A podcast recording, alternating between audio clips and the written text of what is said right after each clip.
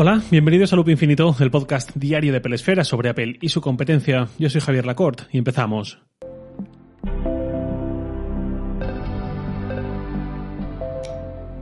Aunque ya no es lo que era hace unos años, cuando el escritorio todavía dominaba más y había más batallas, sigue habiendo una cierta guerra de navegadores. En el móvil las cosas son distintas por muchos motivos, porque en iOS no hay tanto valor añadido en usar Chrome, porque el motor de renderizado sigue siendo el mismo por imposición de Apple, o porque en Android la vida fuera de Chrome existe pero es muy complicada. En escritorio las cosas siguen teniendo algo más de competitividad y ahí es donde entra Safari, como no podía ser de otra manera, en un podcast sobre Apple. Safari tuvo un momento clave, un punto de inflexión para mí, que fue 2014. En ese año fue cuando se lanzó la versión de macOS, entonces Mac OS 10 Yosemite, Aquella versión trajo novedades importantes como la vista hoy de centro de notificaciones que perdura, la integración de Cloud Drive en Finder, por fin, o el Spotlight vitaminado que tenemos hoy en día que nos permite hacer mucho más que simplemente buscar archivos. Pero también fue cuando llegó un Safari que cambió bastante por dentro y por fuera respecto a lo que era. Estrenó, por ejemplo, la compatibilidad nativa con DuckDuckGo, por ejemplo, aparecía en la lista de buscadores los ajustes, permitió la apertura de ventanas independientes de navegación privada, estrenó la vista única con todas las pestañas abiertas de forma simultánea y la barra de búsqueda unificada empezó a mostrar más información, por ejemplo, de Wikipedia, con esas previsualizaciones y demás, eh, además de las mejoras que traía por dentro WebKit en cuanto a estándares y compatibilidades que hacían la navegación al final más rápida, más fluida, más completa. En ese momento yo pasé de usar Chrome, que llevaba como un par de años usándolo más o menos, a usar Safari de nuevo. Aunque en Safari estuve desde mi primer Mac en 2009 hasta tres años después más o menos, final de 2012, llegó un momento en que, sobre todo por trabajo, Safari ya era insuficiente. O mejor dicho, Chrome le dejaba bastante atrás. Chrome a día de hoy sigue ofreciendo algunas ventajas claras respecto a Safari, pero creo que, sobre todo para los que estamos empadronados en el ecosistema Apple, calle de la felicidad, esquina de los precios caros, nos compensa. Y desde entonces nunca he vuelto a abandonar Safari como navegador principal. Ese punto de inflexión le permitió sentar las que yo creo que son las bases del Safari moderno y muy poco a poco volver a crecer. Esto no lo digo en base al aire o a sensaciones y percepciones, sino que realmente está cuantificado ese auge de Safari después de un tiempo yendo a la baja. 2013-2014 fueron justo esos tiempos duros, perdiendo cuota de mercado, coincidiendo con el momento en el que yo dejé de usar Safari y al final volví a usarlo, eh, pero tras un tiempo de estabilidad, tras unos años de estabilidad en los años 10, Safari ha acabado recuperando en los últimos años bastante del terreno perdido, que es algo que podemos entender como parte del éxito de los Mac en los últimos años, especialmente a partir de los M1, pero ya incluso antes había cierta escalada, aunque luego iré con eso porque puede haber más motivos. En cualquier caso, con este crecimiento, con esta recuperación del terreno perdido, me estoy refiriendo a los datos de StatCounter, que es la fuente de donde suelen salir casi todas las cifras de uso de navegadores, cuota de mercado y tal. En ese año 2014, cuando Apple lanzó Yosemite, Safari tenía una cuota del 5% más o menos, nada más. Llegó a ser del 7% un par de años antes, en ese momento que yo os digo que yo mismo incluso dejé de usar Safari, eh, pero es que Chrome pegó muy fuerte y creció bastante vertical esos años. Ahora mismo la cuota de Safari, insisto, solo en escritorio, roza el 10% más o menos, igual que Edge, el navegador de Microsoft, que tan buen resultado está dando y está ya muy lejos del fantasma de Internet Explorer. Y más o menos también en ese 9 y poco por ciento está Firefox. Chrome tiene un 65% de cuota, ha perdido un poquito, llegó a tener el 70% en los últimos dos años, ha dejado un poco atrás el pico, y el resto pues son migajas del resto de navegadores, ahí entra Opera, Ahí entra Internet Explorer, un fuerte abrazo a quien tenga que seguir usándolo, y poco más. ¿Qué pinta Safari en toda esta guerra en ese 10% de cuota? Pues pinta. Por un lado es un navegador que permite, en parte, un poco, huir del rastreo que nos somete Google usando Chrome. Desde luego no basta con eso, pero al menos eliminamos un factor. Por otro lado, si estáis al loro de estos temas y habéis atado cabos, habréis observado que en este reparto del pastel de los navegadores de escritorio hay únicamente dos navegadores que no están basados en Chromium. Chromium es el motor común impulsado por Google de código abierto, la versión de código abierto de Chrome, digamos, que Google desde el principio liberó para que cualquiera pudiese usarlo hace 13, 14 años, una cosa así, sin tener que enfrentarse a la parte más dura de crear un navegador, que es crear un motor de renderizado lo suficientemente potente y funcional. Eso ya lo hizo Google y lo puso en manos de cualquiera, y de ahí han salido muchos navegadores. Chrome es el rey, por supuesto está basado en Chromium, pero también lo están pues lo que digo, casi todos los navegadores alternativos que han sucumbido a él con el paso del tiempo. Desde Microsoft Edge, desde hace unos años, al principio no, pero luego acabó pasando, o sea, Chromium, y no ha ido nada mal desde entonces, hasta Opera y otras opciones minoritarias como Brave o Vivaldi.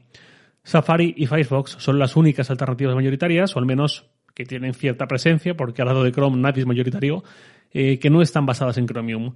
Safari, lógicamente, responde a los intereses de Apple y a su modus operandi y no es un navegador de código abierto. Firefox sí, y Firefox es a día de hoy la única alternativa total al liderazgo de Google en el mercado de navegadores. Esto lo contó muy bien mi compañero de Sataka, Javier Pastor, hace unos meses. Tú puedes subir de Chrome, pero vas a acabar en Chromium salvo que uses Safari o Firefox. Y si en tus prioridades está el código abierto, la web libre, etc., solo te queda Firefox. ¿Cuál es el problema? Que Firefox ha perdido una cuota de mercado bestial. En escritorio llegó a tener un 33-34% de cuota de mercado en 2010, que fue su punto dulce, porque fue su mejor oportunidad coyuntural que ha tenido para crecer, porque coincidió que Chrome estaba todavía despegando, Internet Explorer ya estaba muerto para el usuario, ya era algo a evitar, y el auge del Mac todavía no era el que fue después, así que Safari tampoco era una gran amenaza para la cuota. Y eso le hizo llegar a tener ese 33-34% en escritorio. Lo que ocurrió después es que todo se le volvió en contra. Chrome creció a lo bruto, Safari, gracias al auge del Mac, también creció, y Microsoft reemplazó Internet Explorer con un mucho mejor Edge. Pero sobre todo fue Chrome el que le comió el terreno y al final se ha quedado en ese 10% no llega de cuota de escritorio y encima ocurrió el auge del smartphone y la navegación móvil y ahí Firefox nunca ha conseguido un papel nada relevante. Ni con su navegador en iOS en Android, que existe, pero su penetración es un error de redondeo, ni con su malogrado sistema operativo, Firefox OS, que no pudo prosperar y murió hace muchísimo tiempo. Ahí en medio, en medio de Chrome reinando, Chrome llevándose una parte de lo logrado por Microsoft impulsando a Edge y Firefox aguantando el chaparrón como puede, ahí en medio queda Apple, con un navegador independiente de Chromium, pero no de código abierto, lo cual obviamente a Apple le da igual, no es motivo de vergüenza alguna, porque en esta casa se hacen así las cosas. ¿Qué le queda a Apple? Obviamente en escritorio poco le queda, aparte de intentar cerrar la brecha con sus rivales, sobre todo con Chrome, para los usuarios de Mac, porque aunque existe Safari para Windows, nada nos hace pensar que vaya a convertirse en un pilar de crecimiento. Está ahí porque tiene que estar, para quien tiene un ecosistema de Apple que complementa con un PC, sea porque quiere, sea porque es lo que usa en el trabajo, algo así, o sea porque eh, es alguien que no tiene un ecosistema de Apple, pero aspira a tenerlo algún día, como era mi caso en 2007-2008, sin ir más lejos, y se va construyendo lo que puede a través de software. Entonces el camino casi único para Safari está en convencer a cada vez más usuarios de Mac de que no se vayan a Chrome o a Firefox y compañía, sino que se queden en Safari. Y para eso la mejor arma de Apple es la que está priorizando no solo hacer de Safari un mejor navegador per se, sino sobre todo hacer que la experiencia sea más completa a nivel de ecosistema, con esos grupos de pestañas, por ejemplo, que se sincronizan entre dispositivos y este tipo de utilidades que han llegado últimamente. Sin embargo, ha habido otra vía de mejora, que es la transición Apple Silicon. En esta primera etapa, con los chips de la serie M, con un parque de ordenadores Mac que sigue siendo mayoritariamente Intel, aún estamos lejos de que los chips propios de Apple sean mayoría en este mundo, con eso ya se va viendo un repunte en el uso de Safari, en su cuota. Esa percepción de bloque, de producto conjunto, de integración de software y hardware puede estar ayudando a recuperar adeptos a Safari. Si bien, como apuntaba John Gruber en Danny Fireball, el cambio de agente de usuario por defecto que estrenó iPadOS en 2019, cuando Apple quiso que la experiencia de Safari en el iPad fuese más pareja a la de Safari en el Mac que a la del iPhone, eso también puede haber influido en esas cifras. Y esta es un poco la foto del estado de Safari en esta pelea entre navegadores y en este momento. Safari está quedando alineada con muchos de los productos de Apple, especialmente en cuanto a software y servicios. ¿Es el mejor? Seguramente no. ¿Es el mejor cuando lo usas como parte de un ecosistema junto a resto de productos de la familia? Seguramente sí. Es el camino que Apple ha escogido y que seguramente nos ayude a contextualizar por qué llega lo que llega en cada nueva versión de Safari y por qué sigue sin llegar otro tipo de novedades. Muchas novedades están centradas en la interoperabilidad o tantas novedades orientadas a la mejora per se. Que no significa que no lleguen, eh, por ejemplo, recuerdo hace unos años, no muchos, que cuando enviabas por iMessage una web AMP, creo que era iOS 11, descubrimos, para alegría de muchos, me incluyo, que eh, se empezaban a eliminar las extensiones AMP de la URL, lo cual fue mágico. Solo que, de un tiempo a esta parte, creo que las novedades de Safari se han centrado mucho en el multidispositivo, en el ecosistema, más que en potenciar las necesidades o las posibilidades individuales de un navegador de escritorio o de un navegador móvil. Lo cual no está mal, no voy a decirlo yo a Apple tampoco, que su estrategia sea mala, pero sí que creo que a veces echamos de menos en esos últimos años algunas novedades específicas. Recuerdo, por ejemplo, una muy chula de hace unos años, de iOS, creo que llegó con iOS 12, con los avances con la plataforma de realidad aumentada integrándola un poco más en el sistema. Se dio una situación en la que Safari ya estaba listo para procesos completos como entrar en una página web, ver productos que vende esa página web, productos físicos, por ejemplo un jarrón, ver en realidad aumentada cómo quedaría en nuestra mesa, en nuestro salón, chulísimo todo, y si nos convence, comprarlo pagándolo directamente con Apple Pay. Fue un momento de darnos cuenta del poder que había ganado Safari, en este caso para iOS, y todo lo que ofrecía cuando el desarrollador aprovecha estas posibilidades. Pero de un tiempo a esta parte creo que estamos viendo muy específicamente novedades orientadas al multidispositivo.